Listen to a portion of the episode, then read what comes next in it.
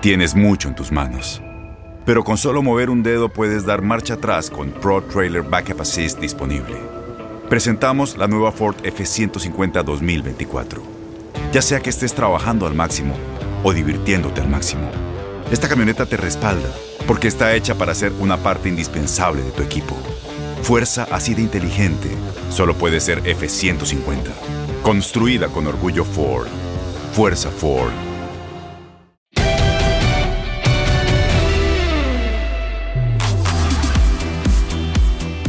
Un episodio muy particular tenemos hoy en La Pelota el que sabe. Un invitado de lujo, medalla de oro en Juegos Olímpicos, ahora que estamos a días de que arranquen los de Tokio, un año después de eh, cuando se tuvieron que haber realizado, pero al final tenemos Juegos Olímpicos. Primero, te saludo a ti, Ruso. Ruso Samogildi, ¿cómo te va? Eh? Bien, Alex, bien, muy bien. Con el gusto de saludarte a ti, con un buen invitado para hoy. Eh, esperemos sacarle mucho jugo esta, a esta entrevista y poder hablar, hablar con él de, de, todo lo que está pasando en el mundo Chivas. ¿Qué, qué aficionado en México no cantó Oribe Peralta? Este fue un canto de guerra de los mexicanos durante muchos torneos. Oribe Peralta está con nosotros. ¿Cómo estás, Oribe? ¿Qué tal, Alex Russo? Un placer estar acá con ustedes la pelota al que sabe, pues creo que se equivocaron de, de, invitado. Pues a, a mí no está el ruso, Oribe, donde esté el ruso te la damos sí o sí a ti. No, no, no, hay, no hay tampoco mucho más, güey. Oye, Oribe, este, te quiero preguntar ahora que se acercan los Olímpicos, ese gran momento para los mexicanos.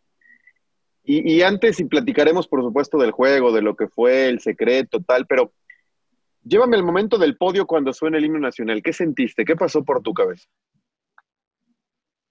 Lo único que pasaba por mi cabeza era agradecimiento total para las personas que estuvieron ahí conmigo, que creyeron en mí, las que me apoyaron, a las que me levantaron en el momento en, en, en los momentos difíciles.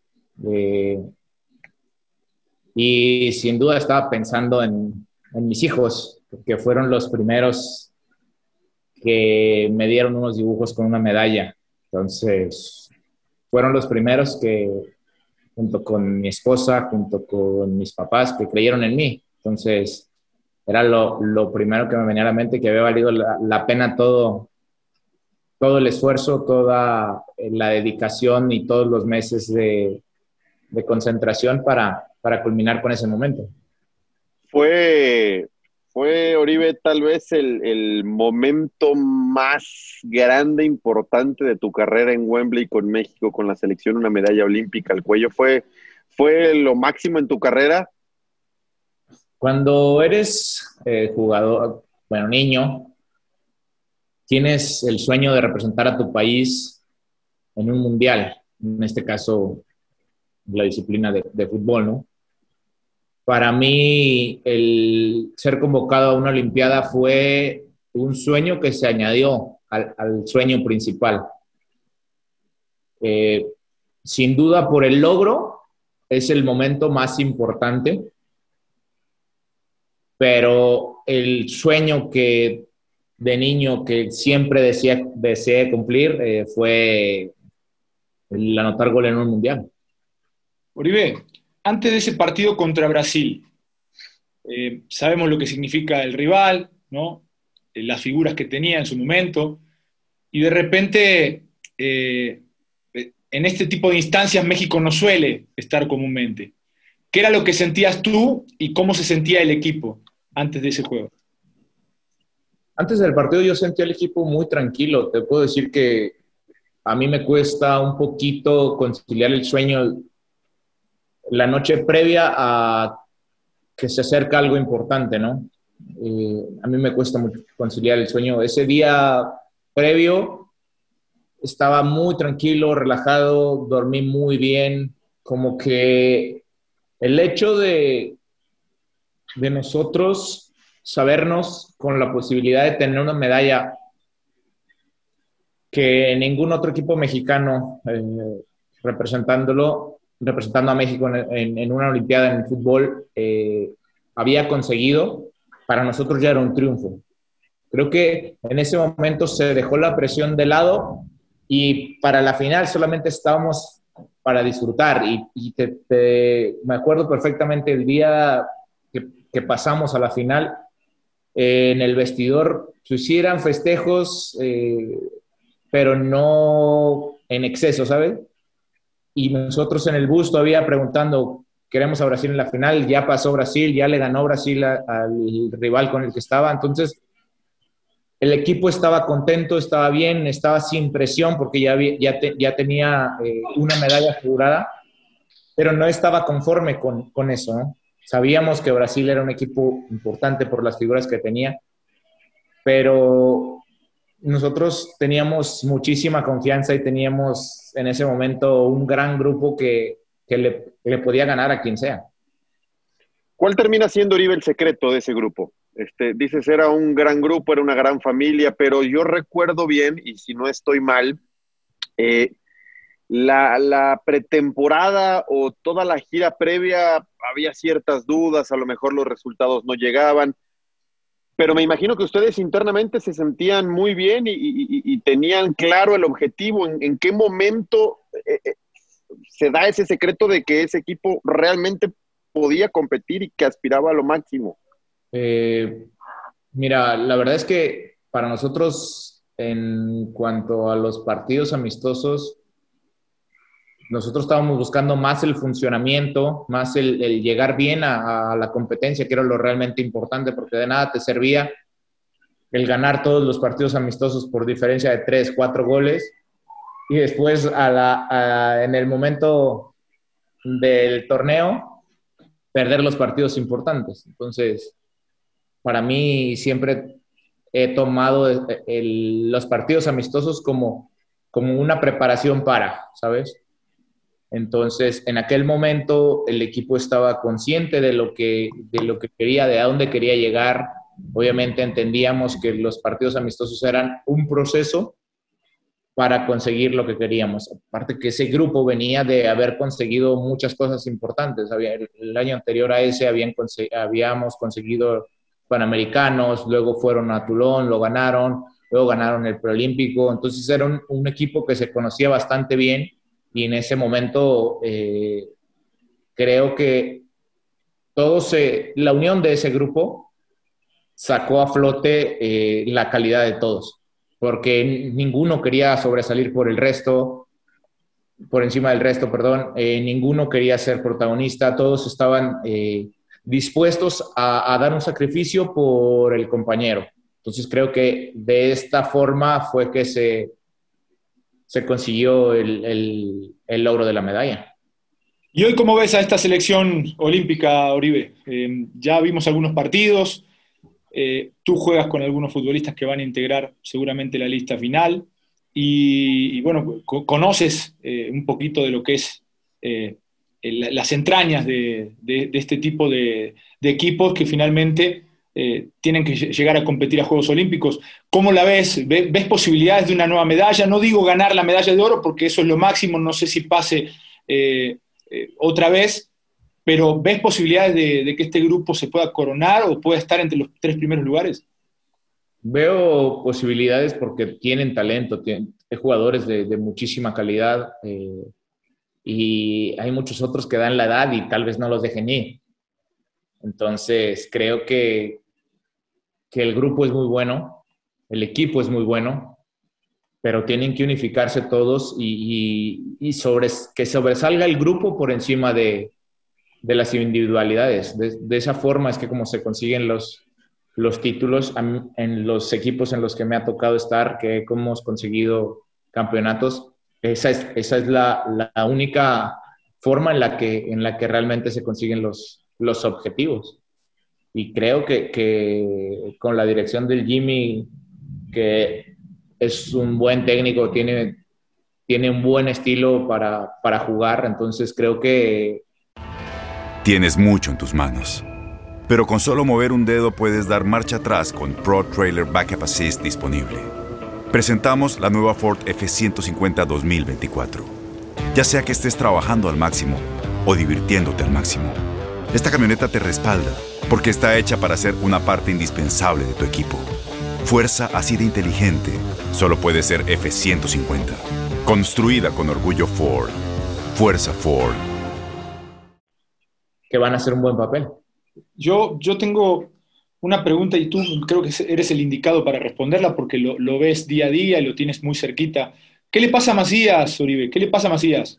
Tú con toda la experiencia, todos los años que has tenido ya en el fútbol, eh, tal vez puedes identificar un poco más, eh, más de cerca y, de mejor manera lo que le sucede, porque después de ese gran año en León, se, espera y se esperaba muchísimo, y creo que eh, no solo no ha estado, por lo menos desde mi punto de vista y, en general, a, la altura de esas expectativas, sino incluso no se lo ve conforme a él, evidentemente, y tampoco eh, en su momento a Bucetich y, y, a Jimmy Lozano que no lo, no lo, ha podido consolidar como titular. Tú que lo tienes ahí, ¿qué, qué ves, no?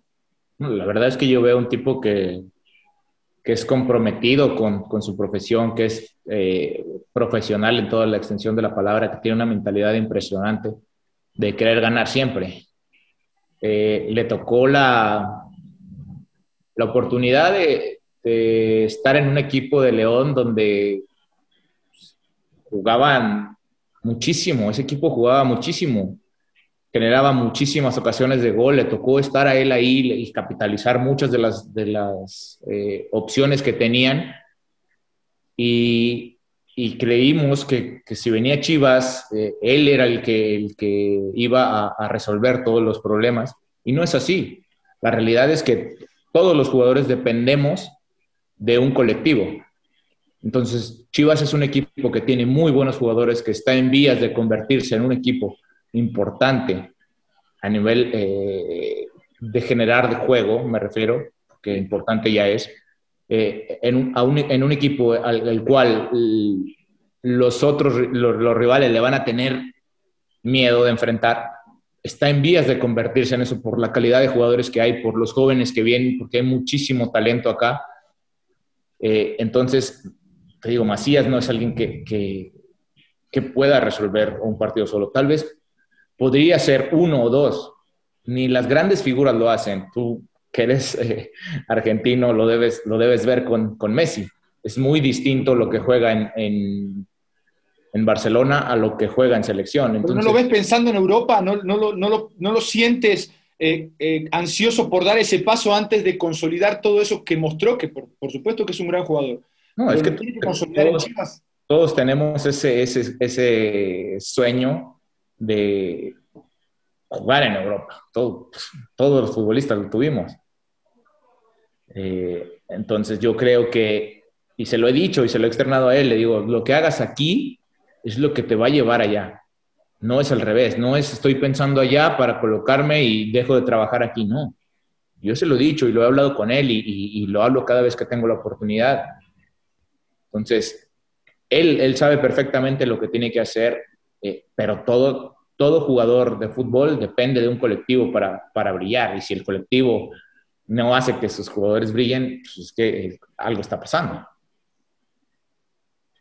Oye, Oribe, eh, de, varios que también conoces que seguramente estarán en la Olímpica, ¿no? O que al menos dan la edad, Ángulo, Antuna, Beltrán, etcétera. ¿Cuál es el techo real? Y te lo pregunto por selección, pero también por Chivas, que al final es un equipo de puros mexicanos que, que tiene enfrente un reto importante, pero esta nueva generación de futbolistas mexicanos, y vámonos a selección mexicana o selección olímpica, ¿cuál es el techo de cara a lo que vendrá después para esa misma generación, que será mundial en, en casa o en Estados Unidos y Canadá, el mundial 2030?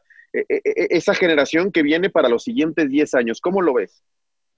Arranco con, lo mismo que le dije al ruso, bueno, casi al final lo dije, tenemos que entender que esto es de un colectivo, que esto depende de un colectivo. Y si yo quiero ser el, el mejor del equipo, muy probablemente me quede corto con las expectativas, pero si yo pongo todo lo que tengo al servicio del colectivo, va a ser muchísimo más probable que tenga éxito. ¿Por qué? Porque en cualquier disciplina, hasta en los deportes que son individuales, dependes de un colectivo. En, el tenis, dependes de un colectivo. tienes entrenadores, tienes masajistas, tienes eh, personas que están ahí, fisios. siempre dependes de alguien. En cualquier situación, en cualquier ejemplo que, me pudieras eh, poner, dependes de alguien. Entonces tenemos que entender que el fútbol es un colectivo. Cuando no tengo la pelota, tengo que defender. Cuando tengo la pelota, tengo que buscar la posición para ofender al rival. Entonces, de esta forma, creo que si ellos lo entienden y lo asimilan lo más rápido posible, eh, no, tienen, no tienen tope, no tienen tope porque yo veo la calidad, porque me he enfrentado a jugadores eh, de, de la élite y lo único que los diferencia es la disciplina, el compromiso, el jugar en colectivo. Entonces, salvo Messi, Cristiano, podríamos agregarle a quién, a quién se les ocurre, que está por encima de ellos. Sí. Salvo esos dos, todos los demás podemos competir de tú a tú con quien sea. ¿Y, cómo está el colectivo de Chivas? Porque estabas hablando del colectivo y, creo que, bueno, pues ahí me parece que es donde están flaqueando. ¿Cómo está ese colectivo? Te lo digo, creo, creo que estamos, estamos yendo a, donde queremos. La verdad es que el equipo cada vez lo veo mucho mejor, lo veo con más posición de balón, con más, eh, generando más oportunidades de gol. Entonces, todo tiene, todo tiene un proceso, todo tiene una evolución. No es de un día para otro que se construyan las cosas. Oye, Oribe, en el tiempo que te quede, que solo tú lo sabrás y creo que es muy respetable y además te lo has ganado, te lo has ganado con una gran y brillante carrera. Eh, ¿Qué viene para Oribe? ¿Disfrutarlo? Eh, ¿Ayudar a los jóvenes? ¿Ayudar en el vestuario? ¿Disfrutar como si fuera el último cada uno de los entrenamientos y partidos? ¿Qué viene en el tiempo que te queda? Lo disfruto desde hace muchos, desde hace mucho tiempo. Si no Pero hay gente que después lo deja de disfrutar, ¿eh? que se cansa y dice chao. ¿Sabes qué? Creo que, que te cansa el, los viajes, eh, las concentraciones, este tipo de cosas, de, estar lejos de la familia, que no los ves, que luego te pierdes muchas cosas en, casa. Creo que esto, esto llega a, un momento en el, que te, en el que te fastidia, pero si aprendes a, vivir con eso, a saber que, pues nada es permanente, que esto se puede acabar de la noche a la mañana. Eh, lo vemos con, con Eriksen en, en, la euro, ¿no? Lo que le pasó, nadie estamos exentos de que pueda pasar. Entonces, tenemos que aprender a disfrutar todo, todas las cosas, y, yo en este momento lo estoy haciendo. Disfruto las concentraciones, disfruto eh, eh, el ir a entrenar, el levantarme temprano, el, el, aprovechar ese tiempecito que ahora que, que están regresando a clases, el llevar a mis hijos, dejarlos y después irme a entrenar, el, comer desayuno con, con, los compañeros para después eh, estar en la práctica. Estoy disfrutando todo, todo lo, lo que, lo que el fútbol me, me ha regalado lo, he disfrutado al máximo porque entiendo que, que, nada es permanente, que todo tiene fecha de caducidad y que de, que de un momento a otro se puede terminar. ¿Y cómo tomas tu actualidad, Oribe? Eh, porque cuesta, cariño, cuesta. O sea, a mí me tocó en, los últimos años eh, verme, por más que trabajaba, disminuido físicamente, ¿no?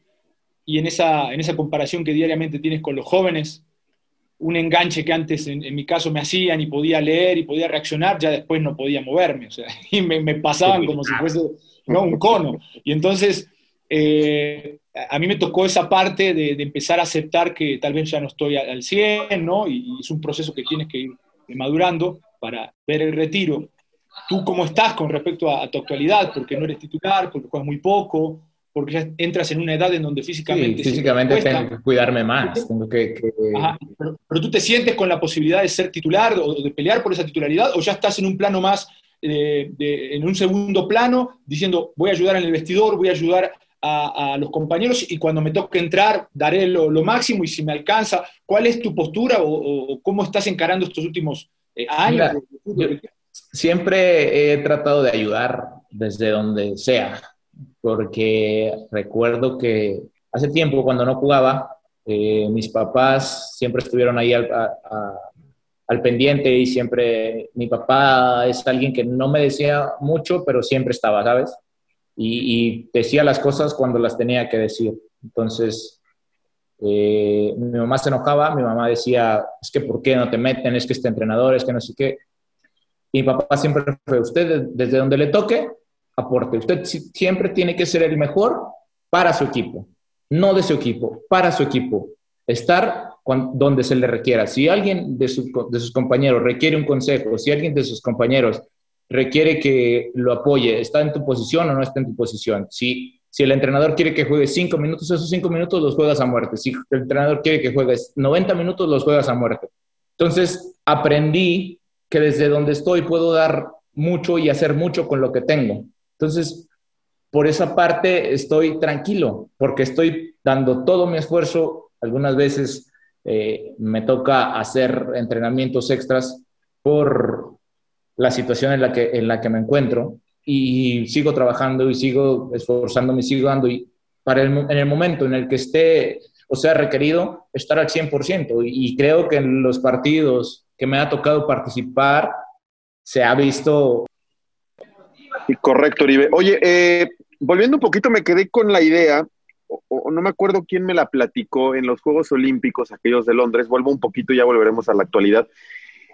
Llega un momento en el que el equipo viaja y se queda ya en la Villa Olímpica, que al final dicen que es el saborcito de los Olímpicos. ¿Cómo fue esa experiencia de llegar donde está cualquier cantidad de atletas que incluso iban por hamburguesas, según me dicen, ahí alguien se escapaba y tal, y le llevaba hamburguesas? ¿Cómo fue ese ambiente de estar en una Villa Olímpica que debe ser única, única?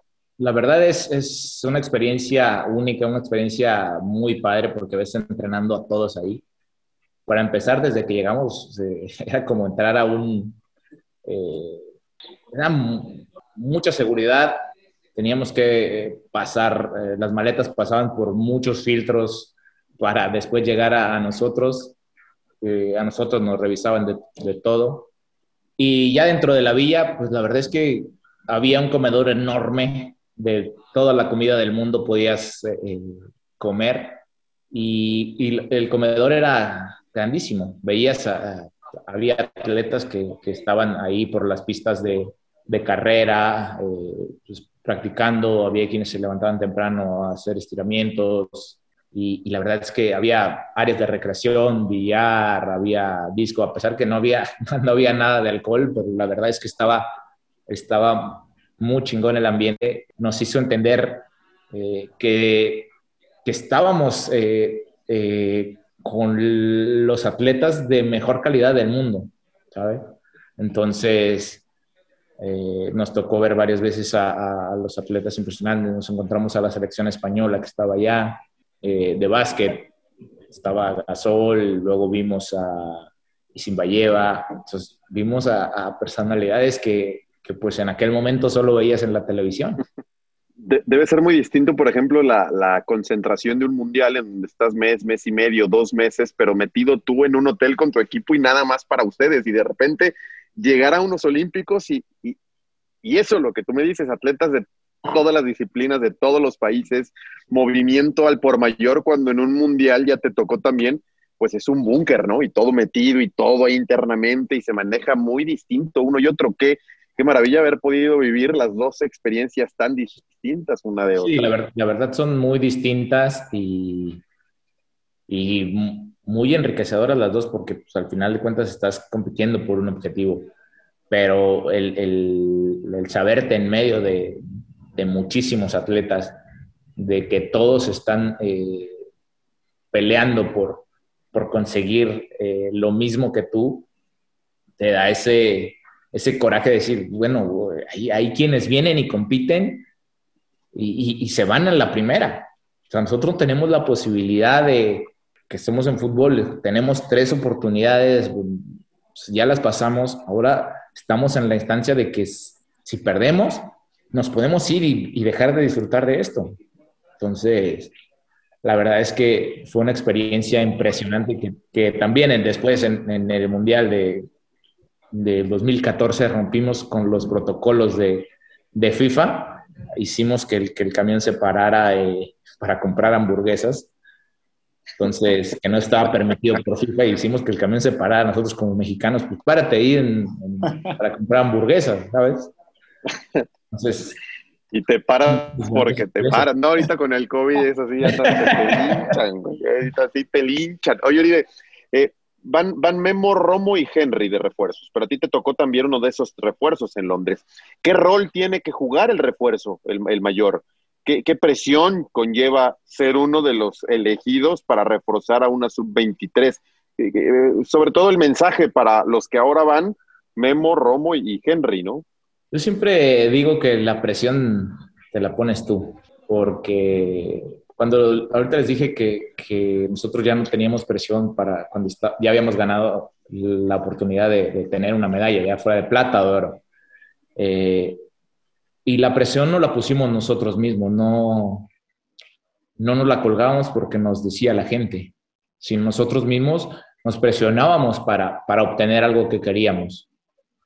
La presión externa, pues al final de cuentas es externa, ¿sabes? Y, y lo que puede tener. Pues, en aquel momento los refuerzos era Chuy, eh, Salchido y yo. O sea, cada uno cumplía un rol eh, importante. Chuy era alguien que, que, estaba como que siempre por encima, que cualquiera que le hablaba era seriedad. Este, Salchido, Salchido también era de los que estaba como cuando alguien se equivocaba o hacía, siempre tuvimos ese, ese como rol de, de cobijar a los demás, de decir, sabes que pues no pasa nada si te equivocas, nada más tenemos que seguir, eh, seguir metiendo, en este caso en, los partidos y fuera de los, de los partidos lo hablamos muy bien, que teníamos la posibilidad de, de conseguir algo que, que ninguna selección lo había hecho, de trascender, de quedar en la historia, que no, que por pequeñeces no, no lo dejábamos eh, pasar, ¿no? Por, por equivocaciones extra cancha no, no, no lo fuéramos a, pues sí, cagar. Entonces, eh, de esta forma el equipo como que entendió y, y fuimos eh, compenetrándonos todos. Al final de cuentas ya al que en el equipo había desmadre total y sí al que más se respetaba era a Chuy. Podía, tal vez eh, porque había convivido un poco más con ellos, este, podía eh, como llevarme más, ¿no? Sabes, que ponerme a la par de ellos, pero, pero Chuy sí era como respeto, como no le podían decir nada. A mí sí me podían decir de todo y, y sabían que, que no pasaba nada. E, e, es más imponente Chuy, obviamente, porque, está alto y le mete a los fierros. Ahora, Oribe, e, en esta selección, eh, haciendo esa comparación con ustedes, eh, está Memo como refuerzo, está Romo y Henry Martín. ¿Los ves con ese estatus? Memo Choa sin duda, por su trayectoria, por lo que significa en América y en selección nacional. Pero ¿ves a Romo y a Henry Martín con ese estatus que tenían ustedes mayores eh, en aquel momento para que lleguen a esta selección y puedan tener esa, esa, capacidad para poder influir positivamente en los menores? Sí, claro, claro. Los veo. Eh, a Henry lo conozco un poco más. Sé que, que, él trabaja para el equipo, para el grupo. Entonces creo que lo, lo hará muy bien. Y, y, a Romo lo he visto y he jugado contra él. Entonces creo que, que tiene mucha calidad, eh, no solo para, para representar o para ir de refuerzo, sino para ser alguien muy importante en selección. Eh, y, tiene nivel para jugar en Europa, tiene muchísima calidad, lo repito. creo que, que, el tener eh, jugadores como ellos les puede beneficiar a, pues a los que van a, a complementar esta selección. Correcto. Oye, de esa, de esa selección, Oribe, de la tuya, de Londres 2012, este, decías Chuy era el más serio, pero ¿quién era el del ambiente? ¿Quién era el introvertido, quién era el extrovertido, quién era el de las bromas, quién era... Este, porque normalmente en un grupo siempre te acuerdas de estas personalidades que lograron y hicieron... es que... No, de todo, de todo. El extrovertido, el desmadroso, el, claro. el, disciplinado, el hay de todo en los grupos. Es que todos, o sea, realmente era todos, cuando se tenía que echar desmadre, todos echaban desmadre cuando se tenía que trabajar, todos se ponían serios y trabajaban. Creo que esta era una, una virtud de este grupo y que eso hizo también que, que se conjuntara todo para, para conseguir la medalla. Había quienes se la pasaban eh, en los videojuegos, como el Gio y como Marco, y que todo el tiempo estaban yendo por hamburguesas. Eh, luego no, nos regalaron boletos para ir a, ver otras disciplinas de, de, las Olimpiadas y hacíamos concursos para ver quién se ganaba los, eh, los boletos. O sea, eran dos de cada, de, cada disciplina, eh, no sé, de atletismo o de natación o de clavados. Entonces, no podíamos ir todos, entonces el que baile mejor, el que suba las mesas y en el comedor gigante todos nosotros éramos los únicos que entrábamos con, la música, la bocina, y ya todos, ay, vienen los mexicanos, y entraban bailando todos. Eh, me acuerdo que bailaba el Chatón, bailaba Toño Rodríguez, Miguel Ponce, eh, Aquino, eh, Héctor Herrera también. Entonces, la verdad es que era, era un ambiente muy bueno. Quizás el, que era un poco más serio, y, y ni tanto era Raúl, pero pero no era tan serio, ¿sabes? No, con Ponce estás viendo que el niño es inquieto, le das maracas y música, pinche Miguel, es pero bravo. Este, eh. Oye, Oribe, esos dos goles, con esa final contra Brasil en Wembley, ¿qué recuerdas de los goles? El segundo estaba hablado, no, me, acuerdo y me imagino que estaba practicado, hablado o algo hubo en ese segundo gol. ese estaba practicado muchas veces, pero ninguna de las veces en la que lo practicamos salió tan bien como ese día. Siempre había alguien que del otro equipo que eh, o se le olvidaba y se cruzaba donde tenía que venir la pelota o no bloqueaban o algo, pero siempre eh, salía mal. Ese día salió perfecto. Y el primero, que es me acuerdo arrancando el juego. Sí, sí, sí, fue, me imagino, un punto de inflexión importante en el partido. Sí, sin duda, porque cuando nosotros sacamos, tenemos la pelota para atrás y circulamos, ellos hacían buena presión. Después la pelota viene jugada hacia el frente y hicimos lo, lo, que habíamos hecho en los otros partidos. El ir a presionar, el, cuando alguien fuera a presionar, todos los demás eh, estar cerca para, para poder interceptar algún, posible mal pase. Entonces, en ese momento hicimos la presión perfecta y, la pelota me cae a mí y después del gol todos vamos a festejar con Gio porque pues, se había perdido de ese partido y, era alguien importante, alguien que había marcado goles en los partidos anteriores y que aparte había tenido muy buenas participaciones. ¿Qué pasó en el entretiempo, Oribe?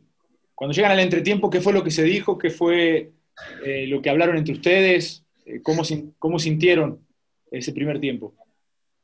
Mm, lo, hablamos y, lo dijimos. sabíamos que Brasil era un equipo complicado, que no le podíamos regalar ninguna eh, opción para que nos hiciera daño, pero también sabíamos que, que no era tan fuerte en defensa, que así como como nosotros los respetábamos a ellos, ellos eh, nos respetaban a nosotros, porque desde un inicio ellos cambiaron su formación y metieron eh, tres volantes de recuperación y que no eran tan, tan buenos hacia el frente. pero en el entretiempo se habló de, aumentar la ventaja y de mantener la posición de la pelota, que a ellos eh, no les gusta estar sin, sin el balón, entonces que si querían correr, que, que corrieran tras, de la pelota. Creo que por ahí, eh, después del minuto sesenta y tantos, tuvimos varias opciones para, para, meter el 2 a 0 antes de, antes de que cayera. Oye, aprovechando que estás aquí con nosotros y que conoces muy bien la posición, ¿qué te parece todo esto que se ha armado? Y te lo pregunto por dos temas, por el tema naturalizado y por el tema nivel de Funes Mori como nueve del Tri. A mí la verdad eh, me gusta cómo juega eh, Funes Mori. Lo único que le podría llegar a, a decir, mejor me lo guardo para hombre. No, no, no. A decírselo a él. Se lo, puedo decir a él sin problema y, lo puedo decir aquí. Eh, que, que luego en México nos acostumbramos mucho a, a que nos marquen todo, ¿sabes? A, cualquier contacto queremos que lo marquen, a tratar de engañar al, al, árbitro. Creo que eh, desde mi perspectiva, él es alguien, él es alguien que tiene un físico para, para poder soportar eso y, y, no estarse tirando a cada rato. Creo que es lo, es lo único que malo podría decirse que, que, diría de él, pero la verdad es que es, alguien que, que, tiene muchísima calidad, que tiene buen fútbol, que se asocia muy bien, que tiene gol. Es alguien eh, que puede beneficiar a la selección. Eh, entiendo que también que, se podría dar eh, oportunidad a muchos delanteros mexicanos. entiendo que, el fútbol en México pues, no da esa posibilidad porque hay muchos extranjeros, pero de que hay calidad en, cuanto a nueves, la hay, porque tenemos últimamente, han tenido grandes delanteros en selección, está pues desde la época de, de El Matador, Jared, Peláez, eh, ¿quién más estaba? Omar Bravo, eh, Chicharo, eh, Raúl, ahora Macías, está Vega que juega también, puede jugar también de nueve, eh, está el Mudo Aguirre, hay muchísimo de dónde escoger. Si le das la, oportunidad al delantero, y, que lo he dicho muchísimas veces, ¿no? que le des la confianza a un joven mexicano de no solo ponerlo tres partidos, cuando a un extranjero, y no tengo nada en contra de los extranjeros, tengo muchos amigos extranjeros, eh, cuando a un extranjero le das seis meses de adaptación o, y no, o, le das seis meses en un equipo y no se adapta y luego lo mandas a otro equipo para que se adapte y no puedes hacer lo mismo con, con un joven mexicano, entonces creo que le estás, eh, eh, le estás quitando pues talento a, la selección. ¿Y tú sientes que el Tata le dio las suficientes oportunidades a, Henry Martín, a Pulido, eh, a Macías, eh, a todos esos futbolistas mexicanos de nacimiento eh, para que en este momento pues llegue la convocatoria de Funes Mori? ¿Crees que esta parte se cumplió de los tiempos que, necesita un futbolista como para que rindan en esa posición o, o, están medio justo, medio apretado porque fueron pocos partidos? Pues supongo que, que, los vio muy bien en, Las acciones dicen más que las palabras. Abre el Pro Access Tailgate disponible de la nueva Ford F-150. Sí, una puerta oscilatoria de fácil acceso para convertir su cama en tu nuevo taller. Conecta tus herramientas al Pro Power Onboard disponible. Ya sea que necesites soldar o cortar madera, con la F-150 puedes. Fuerza así de inteligente solo puede ser F-150. Construida con orgullo Ford. Pro Access Tailgate disponible en la primavera de 2024. En los tiempos que lleva trabajando con ellos, los, ha convocado a, a muchos eh, partidos amistosos, eh, concentraciones, los ha tenido ahí, los ha visto de cerca en los entrenamientos. Entonces sabes lo que te puede dar, sabes que no te puede dar, pero también entiendo que en los partidos es muy diferente. Y, creo que Funel Mori se ganó su, su convocatoria en base a lo que ha hecho, en base a lo que ha trabajado. es naturalizado, sí, pero pues, todo el mundo han jugado naturalizados. ¿No te molesta a ti? No, no, pero sí creo que que se podría eh, dar muchísimo más eh, oportunidades a, los jugadores mexicanos. No me refiero a, selección, me refiero a los equipos. Correcto. Eh, ya para terminar, Oribe, en cuanto a actualidad, lo único que me imagino quiere saber la afición o que te quisiéramos preguntar es, ¿qué esperamos de Chivas para la próxima temporada? ¿Qué veremos en Chivas? Pues espero que podamos llegar a la, mejor versión. Estamos trabajando para eso, a la mejor versión de Chivas, a, tener un, equipo comprometido con el trabajo, con el resultado, perdón, con el trabajo, con eh, el esfuerzo, porque al final de, cuentas, si haces todo eso bien, es, es muchísimo más probable que los resultados lleguen. Eh, si cada uno en lo que le corresponde da lo mejor de sí para bien del equipo, no tengo duda de que Chivas puede estar eh, en los primeros lugares y, y, conseguir algo importante. Lo he dicho desde que llegué acá, Chivas tiene que estar en, en, en los primeros lugares sí o sí, porque es, es, un equipo importante en México, porque es, eh, entiendo que, que, el jugar con puros mexicanos para muchos podría ser una desventaja, pero para mí el jugar con puros mexicanos es una fortaleza, porque el mexicano, desde mi punto de vista, no, no se sabe rendir y no se, y no se rinde ante las adversidades.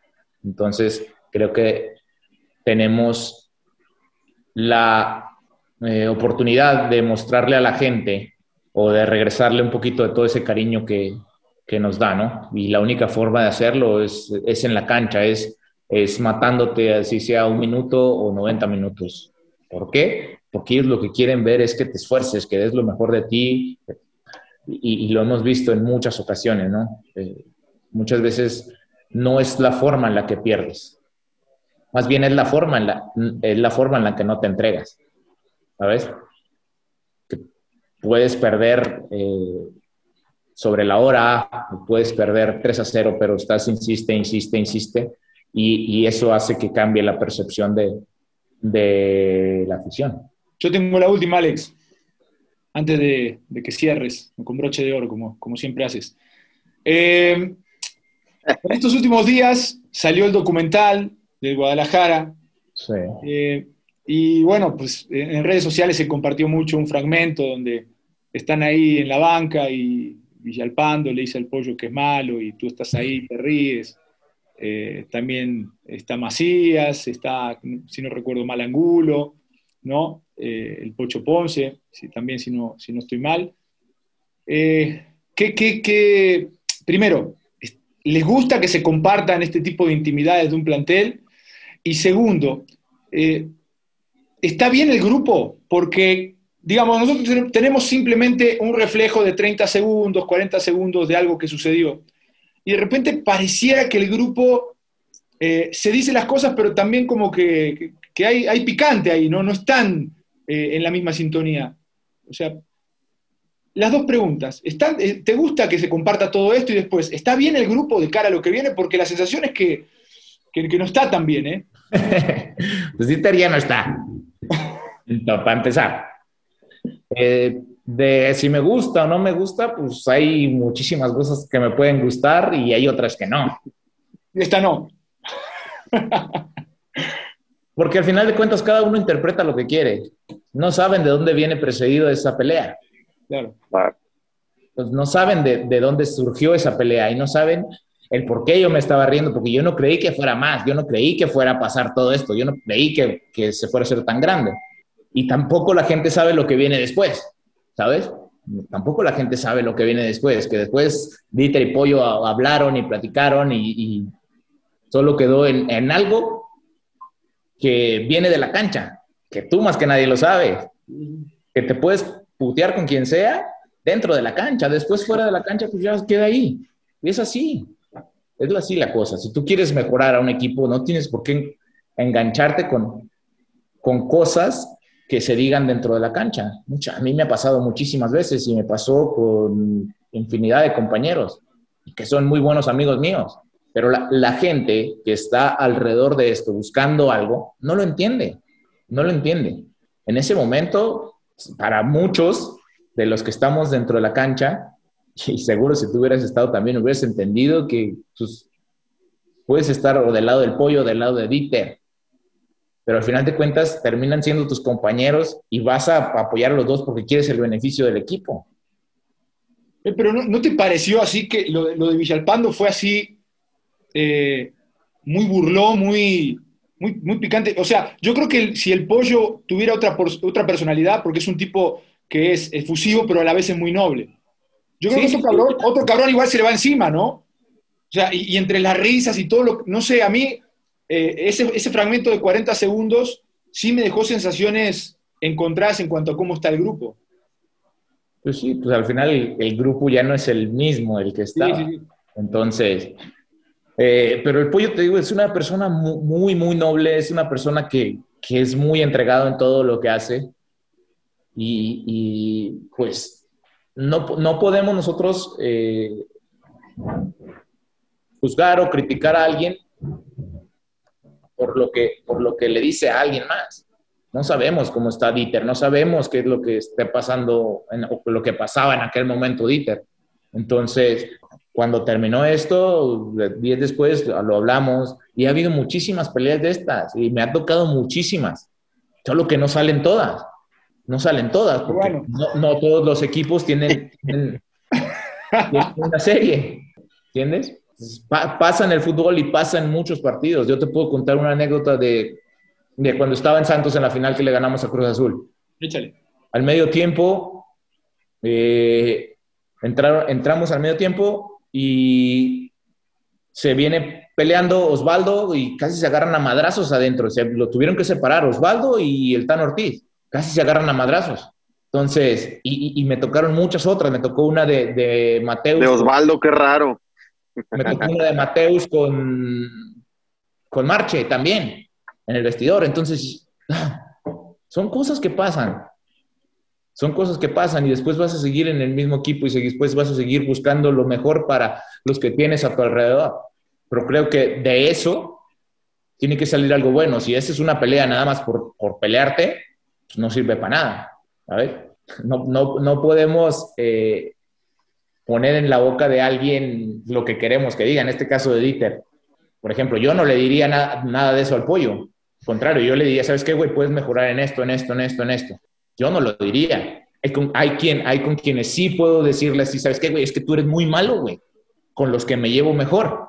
Con eso sí les puedo decir, güey, pero de esta forma, cuando estás caliente, y, y eso es que me da gusto que sea así, porque se, nota que, que, hay sangre en, en, en las venas de, de, cada uno, que están queriendo dar lo mejor de sí para, para, el equipo y, que sean entrenamientos mucho mejor.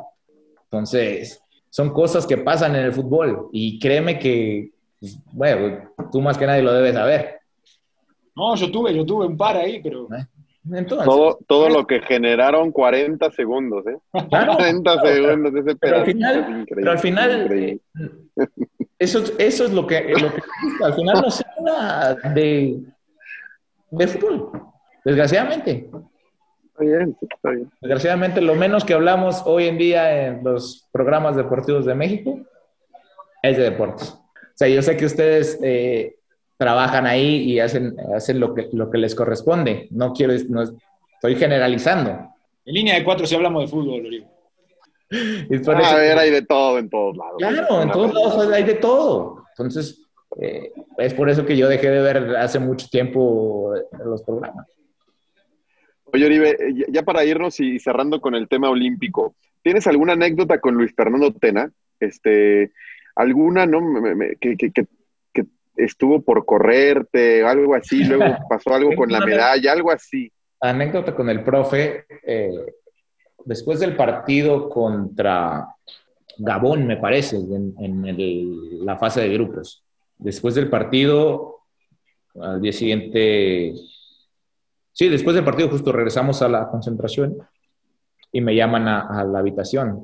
ahí todavía estábamos en, hoteles, no me acuerdo dónde jugamos. Me llama a la habitación y estaba Chava Reyes y, el profe Tena. Me hablan, me pasan ahí. Y me pregunta el profe en cuanto entro, ¿por qué crees que te llamamos? Dije, pues yo creo que porque me van a sacar. Y ya me dice, no, siéntate, siéntate. No, queremos decirte que estamos muy contentos con lo que haces, que siempre te notamos tu esfuerzo, notamos que contagias a todos los demás, que sigues, sigue poniendo lo que has hecho hasta ahora y, y sigue te esforzando, el gol va a caer. O sea, nos has dado, has, eh, participado en muchos de los goles, entonces nos has dado muchas cosas muy buenas. No quiere decir que que te vayamos a sacar porque pues, has hecho goles y entendemos que la prensa en México está diciendo y tal, tal, tal. Eh, y fue como a mí como, ¿sabes? porque yo también me sentía presionado que no metía gol. En ese momento que me dice el profe, este, entonces si el profe que, que es quien, quien es mi jefe inmediato lo está viendo bien, y el siguiente partido contra Suiza metí gol. Entonces, esta, esta fue una de las anécdotas que me tocó con el profe Luis Fernando. Y cuando los dos goles de la final o algo te dice o te, comentó algo al final, hasta alguna broma quizá de ya ves. no, no, ya no me dijo nada, solo era momento de festejar. Muy bien, Oribe. Pues qué, gran charla. Te agradecemos mucho los minutos, la buena onda, las anécdotas, las historias.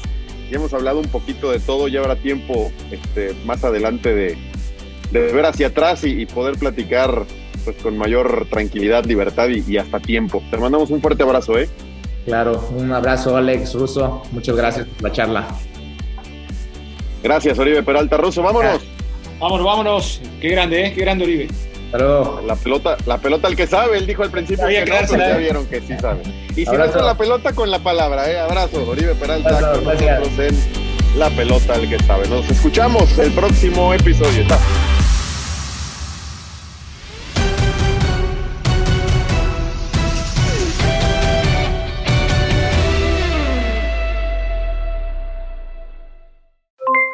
Aloha mamá, ¿dónde andas? Seguro de compras. Tengo mucho que contarte. Hawái es increíble. He estado de un lado a otro con mi unidad. Todos son súper talentosos. Ya reparamos otro helicóptero Blackhawk y oficialmente formamos nuestro equipo de fútbol. Para la próxima te cuento cómo voy con el surf y me cuentas qué te pareció el podcast que te compartí, ¿ok? Te quiero mucho. Be All You Can Be, visitando goarmy.com diagonal español.